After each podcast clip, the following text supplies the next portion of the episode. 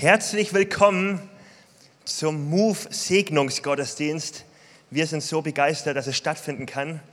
Wir sind so begeistert, dass ähm, heute vier Kids hier sind, die sagen, wir wollen uns segnen lassen. Wir wollen Teil der Credo-Kirche werden. Wir wollen, haben uns jetzt ganz viel Unterricht in den letzten Jahren angeguckt und wir wollen ähm, unseren nächsten Schritt gehen. Das wollen wir gemeinsam feiern. Wir wollen heute diese Jungs, diese Mädels segnen. Und Herzlich willkommen an alle Gäste, die auch hier sind. Wie stark, dass wir diesen Gottesdienst gemeinsam feiern dürfen. Für alle, die schon ein bisschen mitbekommen haben, eigentlich hätte dieser Gottesdienst vor einem Jahr stattfinden sollen. Genau ziemlich vor einem Jahr. Und dann haben wir gesagt, oh, das geht nicht, da ist, wegen Corona waren noch nicht mal Gottesdienste live bei uns. Dann haben wir gesagt, lass ihn uns im November stattfinden lassen. Und dann haben wir auf November hingefiebert, haben dann festgestellt, nee, das läuft auch noch nicht das ist noch nicht möglich. Wir wollen in einem großen Setting feiern mit vielen Gästen. Wir wollen die Möglichkeit haben, auch Besucher einzuladen. Wie stark, dass es heute nun soweit ist. Heute dürfen wir den Move Segnungsgottesdienst feiern und heute dürfen wir unsere Kids feiern. So stark, dass du dazu da bist. Ich würde sagen, also wir haben als Kirche überlegt, was könnte ein Punkt sein, den wir auch euch mitgeben wollen. Und ich habe in der Predigtvorbereitung überlegt, was ein Punkt, der auch für dich echt wertvoll sein kann. Und wir sind in der Kirche gerade in der Predigtreihe, die heißt ähm, DNA, dass wir uns mit dem beschäftigen, was wir sind. Und da habe ich gedacht, das ist ein Punkt, den ich echt jeden von uns wünsche. Jeden von unseren Move Kids ganz besonders, aber jeden auch von uns, dass das ein Punkt ist, der dein und der mein Leben prägt in allen Bereichen. Und der DNA-Punkt heißt, nur das Beste, keine Reste. Das wünschen wir jeden von uns, dass du ein Leben führst, wo du sagst, ich möchte mein bestes Leben leben. Ich möchte nicht irgendwie einfach durchkommen, einfach halt irgendwie leben. Ich möchte mein bestes Leben leben. Und wenn wir nämlich darüber sprechen, ist das etwas, was bei jedem von uns, glaube ich, ein bisschen etwas weckt, oder? Niemand von uns will einfach irgendwie durchkommen durchs Leben. Niemand von uns will einfach nur halt irgendwie leben. Wir wollen unser bestes Leben leben. Und wenn jemand in irgendeiner Sache sein Bestes gibt, ist es ansteckend. Wenn jemand irgendwo eine Deko macht, die einfach super schön ist. Und man guckt drauf und denkt sich, wow. Wir haben Donnerstagabend hier in den Räumlichkeiten eine College-Abschlussfeier gehabt. Und Elena, du hast gedeckt, du hast alles schick gemacht, eine Deko aufgebaut. Hey, das war mit Liebe gemacht. Du hast dein Bestes gegeben. Hey, das hat beeindruckt. Leute sind gekommen und haben gesagt, wow, hier ist schön. Wenn jemand sein Bestes gibt, wir finden es ansteckend, oder? Wir finden es anziehend. Und so wünschen wir dir, jeden von uns, ein Leben, wo wir sagen, wir leben unser bestes Leben, wir geben unser Bestes und geben uns nicht mit dem Durchschnitt zufrieden. Als Kirche haben wir es so formuliert, dass wir sagen, für Gott und für Menschen ist nur das Beste gerade gut genug. Wir geben nicht nur das, was übrig bleibt, sondern jeder gibt gerne sein Bestes. Was bedeutet das für unsere Move Kids? Was bedeutet das für euch, dass ihr euer Bestes gebt? Dass ihr euer ganzes Leben vor euch habt und sagt, wir wollen unser Bestes geben. Ich habe Marisa gebeten, uns kurz mit hineinzunehmen, einige Gedanken, was es für sie bedeutet, ihr bestes Leben zu leben. Das Beste zu geben und nicht nur Reste. Komm doch bitte nach vorne und nimm uns bitte mal rein in deine Gedanken. Und das ist ein Punkt, wo wir echt applaudieren können.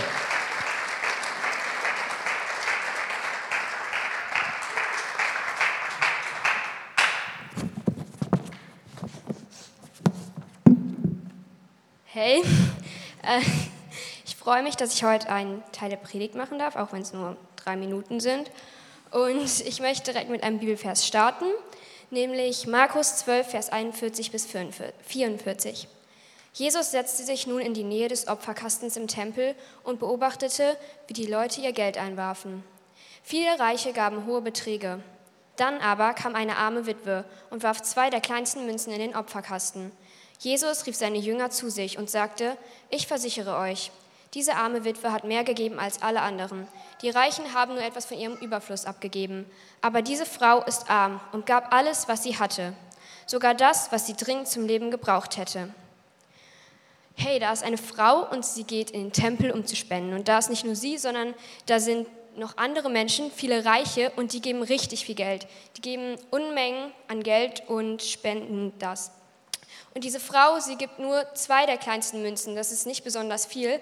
Und die anderen Menschen, die da sind, haben sich vielleicht so gedacht, wow, diese reichen Menschen, die müssen eine richtig krasse Beziehung zu Gott haben, weil die geben richtig viel Geld ab. Und die haben sich vielleicht so gedacht, diese Frau, was macht die denn da? Wieso, wieso gibt die überhaupt, wieso gibt sie nur so wenig? Das macht ja gar keinen Sinn. Aber ich glaube, dass diese Frau in ihrem Handel uns ein riesengroßes Vorbild sein kann. Und, denn sie hat alles gegeben, was sie hatte, auch wenn es nur wenig war. Und ich weiß, dass es herausfordernd sein kann, Gott unser Bestes zu geben, aber er liebt es, wenn wir ihm unser Bestes geben. Und hey, er hat seinen einzigen Sohn uns gegeben. Jesus ist am Kreuz für uns gestorben. Was kann man jemandem mehr geben? Er hätte viel mehr verdient. Und es geht nicht darum, dass wir etwas ganz viel geben, viel Materielles geben, besonders viel leisten, sondern es geht darum, dass wir unser Bestes geben und dass wir das vom Herzen machen, mit einer Herzens, mit unserer, es geht um unsere Herzenseinstellung. Und das soll nicht aus Zwang passieren, sondern weil wir das gerne machen möchten und weil wir glauben, dass Gott etwas damit machen kann und wenn wir ihm etwas geben, dass er uns dann mehr zurückgeben kann. Und ich möchte dich ermutigen, dich heute zu fragen, wie du in deinem Leben Gott dein Bestes geben kannst, wie das für dich aussehen kann und wie du mit Gott all in gehen kannst. Wow, cool.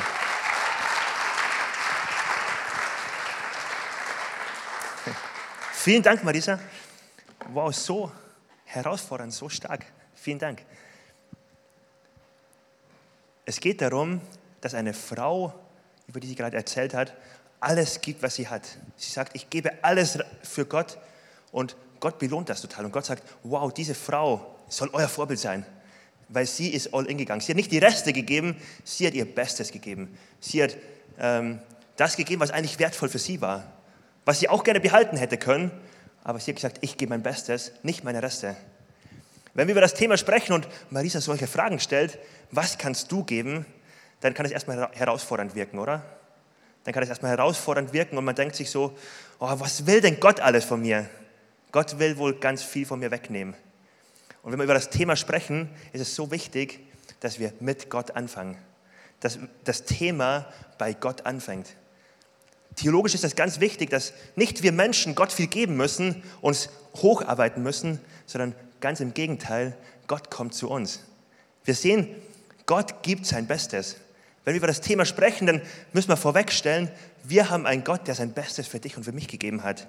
In Johannes 3, Vers 16 lesen wir, denn Gott hat der Welt seine Liebe dadurch gezeigt, dass es einen einzigen Sohn für sie hergab, damit jeder, der an ihn glaubt, das ewige Leben hat und nicht verloren geht. Gott hat sein Bestes für dich und für mich gegeben. Gott hat nicht irgendwas zurückgehalten, er hat seinen Sohn für dich und für mich gegeben.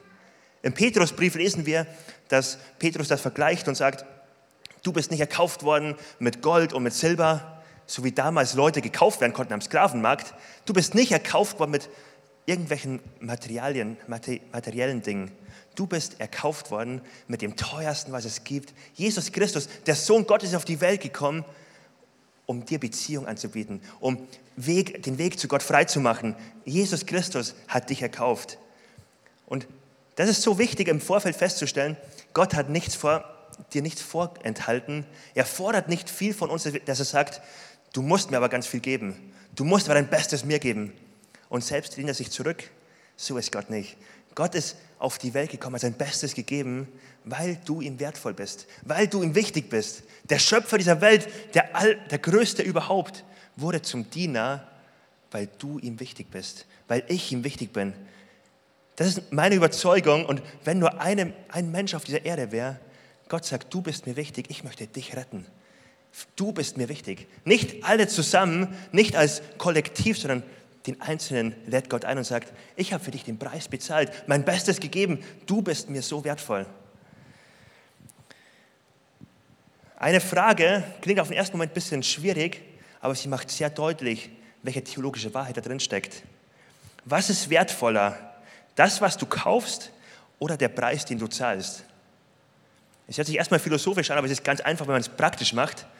Wenn ich irgendwo im Autohaus stehe und ein teures Auto sehe und genau weiß, das muss ein ganzer Jahresgehalt sein. Ein ganzes Jahr muss ich arbeiten, um dieses Auto kaufen zu können. Dann wäge ich doch ab, oder? Dann überlege ich, was ist wertvoller? Das Auto, was ich haben kann, oder der Preis, den ich zahlen muss? Und ich entscheide mich dann dafür, dass ich sage, bei so einem Auto, wenn es richtig, richtig genial ist, ein richtig gutes Angebot ist, mein Jahresgehalt ist es wert, dass ich ein Jahr dafür arbeite, um dieses Auto zu besitzen. Und ich entscheide mich dafür, den Preis zu zahlen. Und der Preis muss in der Realität bezahlt werden. Und ich weiß, das kostet mich ein Jahresgehalt. Aber ich stelle es gegenüber.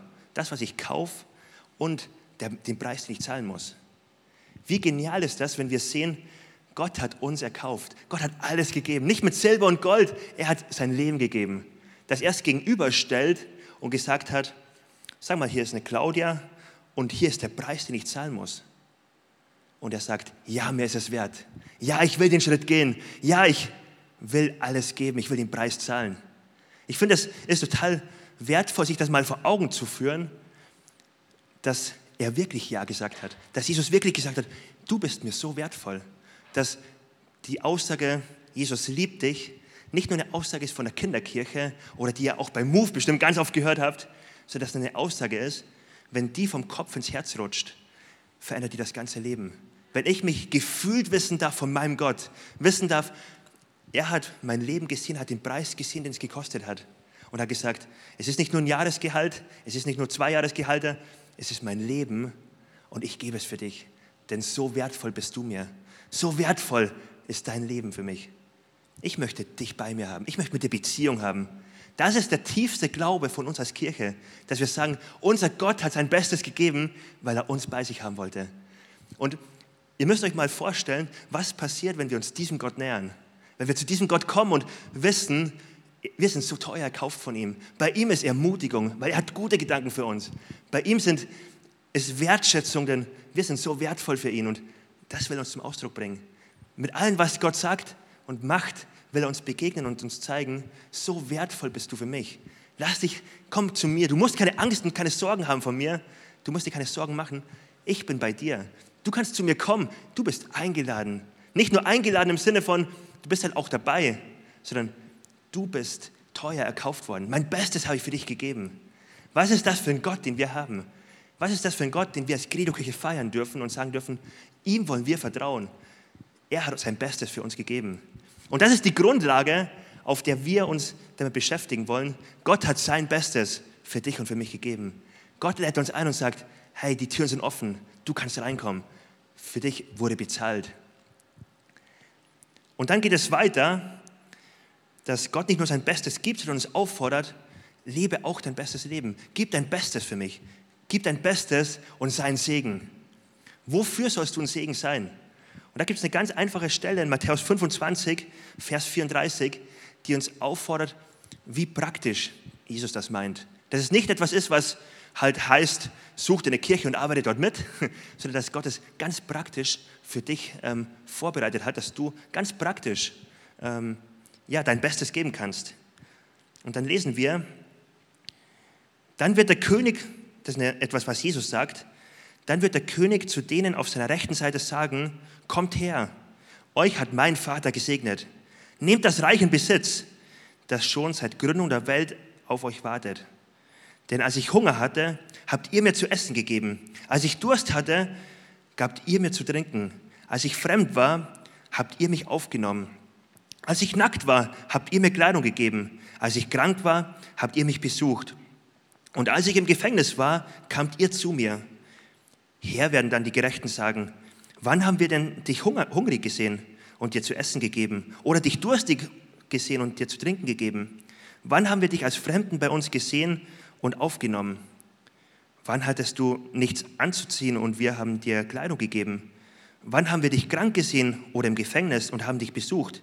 Darauf wird der König erwidern, ich versichere euch, was ihr, was ihr für einen meiner gering geachteten Geschwister getan habt, das habt ihr für mich getan.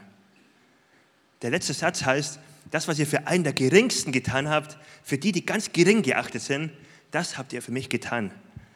Wir sehen hier, ähm, dass Jesus nicht sagt, sei doch, diene doch dem oder unterstütze dem, der ganz bekannt ist, der im Mittelpunkt steht, der der beliebteste der Klasse ist, der Chef, der ja, Autorität hat und bei dem sich lohnt, ähm, wenn du ihn unterstützt und wenn du dich da ähm, ja, als guter Helfer beweist.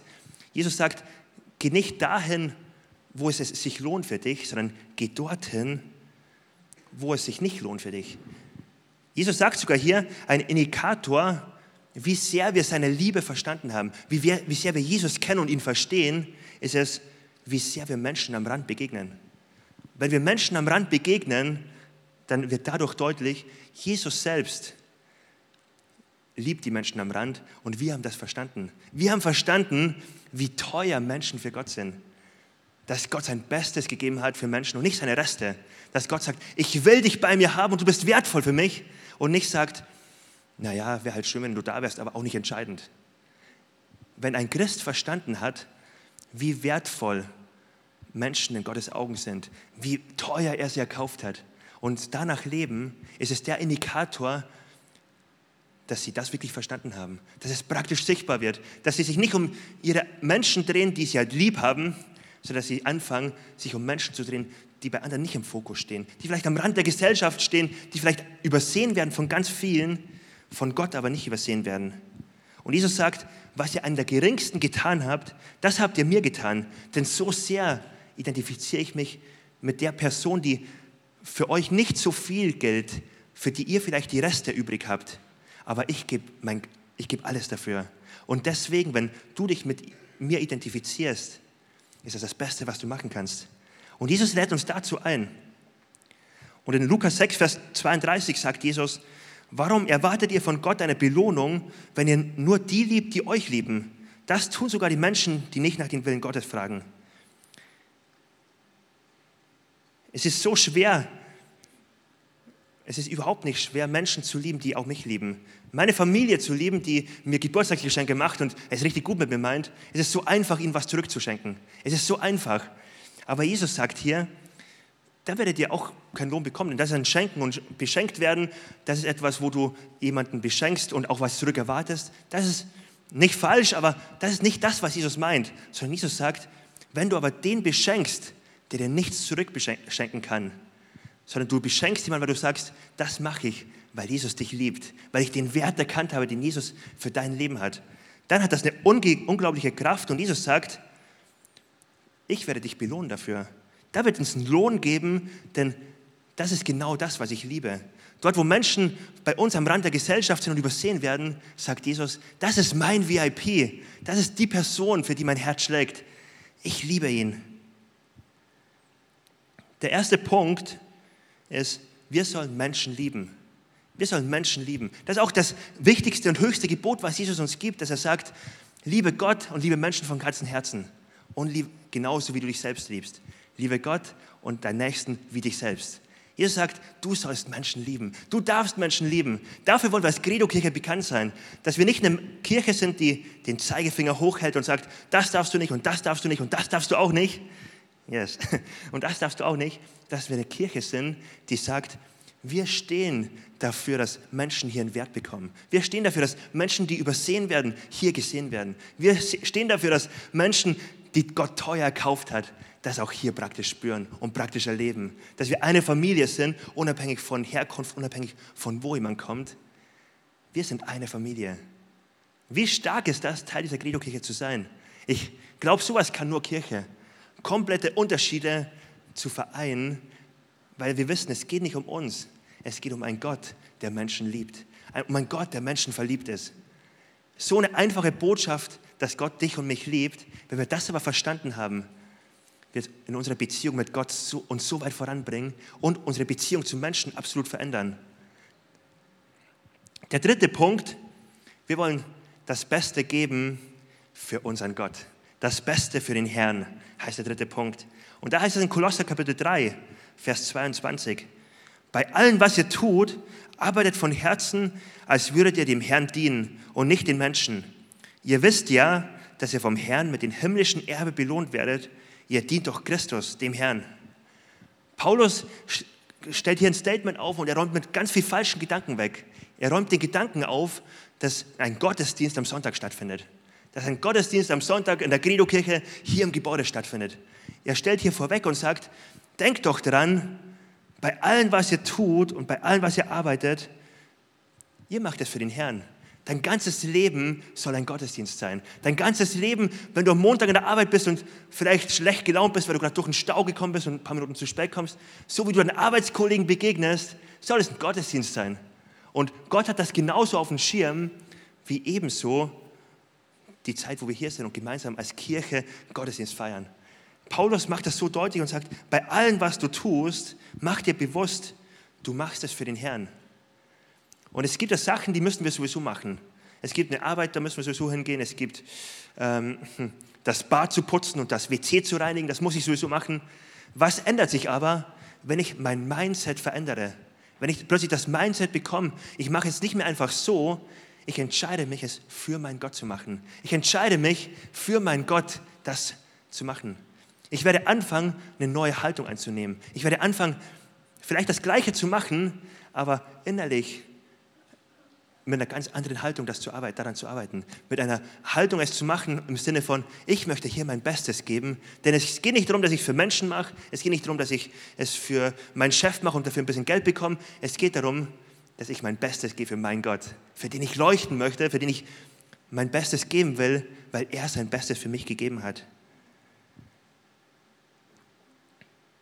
Ich finde das so genial, dass Gott nicht davon abhängig ist, was dein Bestes ist, wie viel du ihm gibst. Dass Gott nicht davon abhängig ist im Sinne von, dein Bestes kannst du geben, wenn dein Bestes auch gut genug ist. Sondern das, was Marisa, Marisa am Anfang gesagt hat, ist so stark, dass sie gesagt hat, da ist eine Frau, die hat zwei Geldstücke gegeben. Und zwei kleine Geldstücke, zwei Pfennige. Also das ist ganz wenig, ähm, wenn man es aufs heutige übersetzt. Aber diese Frau hat alles gegeben und Gott, Jesus lobt sie und sagt, wow, diese Frau, nimmt sie zum Vorbild. Und das ermutigt mich so, weil ich habe auch manchmal das Gefühl, mein Bestes ist nicht so überragend viel. Es ist nicht so viel, was ich geben kann. Aber wenn mein Bestes von Gott gegeben wird, kann Gott es gebrauchen. Wenn ich mein Bestes gebe, wird Gott das benutzen, um sein Reich zu bauen. Wird Gott das benutzen, um ja, mich in Gespräche zu führen, wo ich Licht sein darf für ihn, wo ich was weitergeben darf, wo ich Ermutigung weitergeben darf, wo ich Menschen durch seine Brille sehen darf und das weitergeben darf, was Gott über Menschen denkt. Gott will mich einladen und will dich einladen, unser Bestes zu geben. Und nicht im Sinne von ein Investment um einer Zahl wegen, sondern vielmehr, er will uns einladen, um der Haltung willen. Um der Haltung zu sagen, Gott, wir wollen dich an erster Stelle stellen und nichts anderes. Gott, wir wollen dich an erste Stelle stellen und wir wollen dir unser Bestes geben. Wir wollen dir unser Erstes geben. Wir wollen zuerst danach fragen, was für, dein, für dich wichtig ist und dann fragen, was für uns wichtig ist. Ich glaube, das ist so eine einfache Botschaft für heute gewesen, aber sie beruht darauf, dass wir uns bewusst machen, was bedeutet für dich konkret, dass Gott sein Bestes für dich gegeben hat. Was bedeutet es für dich, für deinen Alltag? Ähm, ist dir das bewusst in deinem Alltag? Wenn du vielleicht Schwierigkeiten ähm, ausgesetzt bist oder ähm, mit Gefühlen kämpfst manchmal, wo Gefühle der Einsamkeit da sind oder wo Gefühle da sind von, oh, ich muss mich da alleine durchkämpfen. Wie bewusst ist es dir, dass dein Gott mit dir ist? Wie bewusst ist es dir, dass dein Gott für dich ist? Wie bewusst ist es dir, dass dein Gott dich liebt? Ich glaube, als Credo-Kirche, wir wollen echt eine Kirche sein, die darin verwurzelt ist. Die darin verwurzelt ist und ihrem Alltag in Herausforderungen mit dieser Brille begegnet. Wenn mein Gott für mich ist, wer kann gegen mich sein? Mein Gott ist für mich. Mein Gott ist stärker. Mein Gott ist größer. Und ich weiß mich geliebt von ihm. Ich glaube, dass der erste Punkt, wenn wir uns mit dem DNA-Punkt beschäftigen, für viele von uns heute sein kann, die Einladung von Jesus, lass dich beschenken von mir und mach dir bewusst, was es bedeutet, dass ich mein Bestes für dich gegeben habe. Lebe darin, dass es nicht dein Kopf manchmal prägt, einmal in der Woche in der Kirche, sondern dass es dein Herz prägt im Alltag. Dass es dein Herz prägt, wenn du Herausforderungen ausgesetzt bist. Ich bin für dich. Das ist der erste Punkt, glaube ich, der für ganz viele von uns heute etwas ist, was Gott dir zusagen möchte. Du bist eingeladen, das zu entdecken. Du bist eingeladen, darin wirklich deine Gedanken füllen zu lassen. Und ein anderer Teil ist, glaube ich, auch wirklich eingeladen, dass Jesus dich fragen möchte, was bedeutet es für dich, in deinem Alltag dein Bestes zu geben? Wo gibst du dein Bestes mit deiner Zeit? Wo gibst du dein Bestes mit deiner Energie? Wo fließt die hin? Und Jesus sagt, in jedem Bereich, wo du unterwegs bist. Es soll ein Gottesdienst sein. Mach es für den Herrn. Lebe für mich und verändere diese Welt. Lebe für mich und sei treu darin, wo du Kleinigkeiten machst, die überhaupt nichts mit Kirche zu tun haben. Aber starte es für Gott zu machen und gib dein Bestes darin, einfach weil du Gott liebst und Menschen liebst und Gott dich dort gebrauchen möchte, um dort ein Unterschied zu sein. Ich möchte uns einladen, gemeinsam aufzustehen. Ich möchte uns einladen, dass wir uns einen kurzen Moment nehmen, wo wir uns so einen kurzen Moment bewusst machen und Gott fragen, was ist die Antwort, die ich geben könnte? Stehe ich auf der Seite, dass ich heute mir bewusst machen sollte, wie sehr du mich liebst, wie teuer ich erkauft bin? Oder stehe ich auf der anderen Seite und Gott möchte dich herausfordern, vielleicht dein Bestes zu geben, wo du vielleicht ein, ja, eine Verantwortung bekommen hast, die Gott dir gegeben hat, vielleicht in deiner Familie und du angefangen hast, negative Punkte zu sehen. Vielleicht in deiner Ehe, dass du eher am Jammern bist, was alles anders sein sollte und was dein Partner alles verändern sollte, was deine Kinder alles verändern sollten, was dein Chef verändern sollte. Und dass Gott dich heute vielleicht einladen möchte und dir sagen möchte, guck mal, ich habe dir was in die Hand gegeben, sei treu mit dem, was ich dir gegeben habe. Gib dein Bestes mit dem, was ich dir gegeben habe. Gib dein Bestes, denn du machst es für den Herrn. Gib dein Bestes und lass dich herausfordern. Und vielleicht sind manche auch da, die geben schon echt einen großen Teil. Vielleicht auch in Kirche, die geben schon echt viel hinein. Und Gott fordert dich heraus. Das ist nicht wie diese Frau, die Witwe, die alles gegeben hat, sondern es wirkt zwar wie viel, aber eigentlich ist es gar nicht viel. Du kannst noch mehr geben, wenn du dein Bestes gibst. Und vielleicht gibt Gott da, will Gott echt manche herausfordern. Aber es ist so wichtig, das nicht als als Aufforderung zu sehen im Sinne von, das macht mir jetzt echt Druck und ich muss noch mehr geben, sondern vielmehr als Einladung, dass Jesus sagt, guck mal, wie viel ich für dich gegeben habe. Guck mal, wie wertvoll du in meinen Augen bist. Guck mal, wie dein Leben bereichert wird, wenn du mit mir lebst. Ich habe so viel Gutes vorbereitet für dich. Und dass Jesus dich einlädt, darin einzutauchen und aus Dankbarkeit für ihn zu leben. Aus Dankbarkeit mit ihm zusammen dein Leben für ihn zu gestalten. Ich möchte uns einladen, kurz einen Moment vor Gott die Augen zuzumachen, zu schließen und einen Moment der Privatsphäre zu haben. Und vielleicht ist heute eine Person hier und du merkst, dass du beim ersten Punkt stehen bleiben solltest. Beim ersten Punkt, Gottes Liebe kennenzulernen. Gott kennenzulernen, wer er ist für dein Leben. Gott kennenzulernen, welche Gedanken er für dein Leben hat.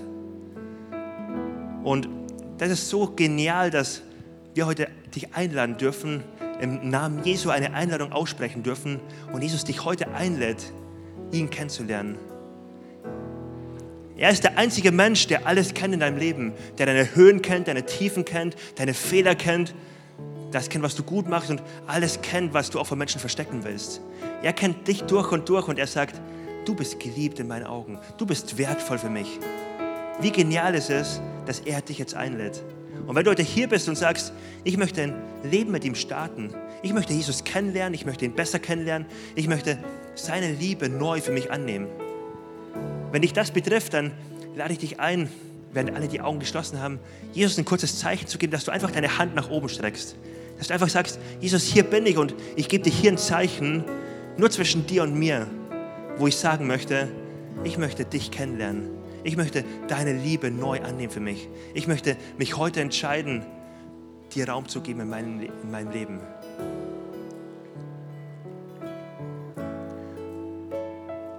Und wir dürfen gerne alle wieder zusammen die Augen aufmachen und wir wollen jetzt ein Gebet beten, was vorne angezeigt wird über die Beamerleinwand und was ein Gebet ist, was dir helfen kann, erste Schritte mit Jesus festzumachen. Und was ein Bekenntnis ist, was wir jede Woche als Credo-Kirche beten, wo wir sagen, wir wollen es nicht einfach so runterbeten, sondern das soll ein Statement sein, wo wir mit ganzem Herzen das festmachen. Jesus, du bist unser Gott. Und lass uns das gemeinsam beten. Und wenn du dich gerade gemeldet hast, dann betest ganz laut mit und wir als ganze Kirche unterstützen dich darin. Jesus, ich weiß, dass du mich liebst. Es gibt nichts, was ich tun könnte, damit du mich mehr liebst und durch nichts, was ich tue, würdest du mich weniger lieben. Du bist für mich gestorben und auferstanden. Ich glaube an dich. Du bist mein Gott, mein Retter und mein Herr. Bitte schenke mir die Vergebung meiner Schuld. Ich möchte als dein Kind leben und du sollst mein ganzes Leben bestimmen. Ich danke dir, dass ich durch dich wirklich frei bin und ein Leben in Ewigkeit habe. Amen.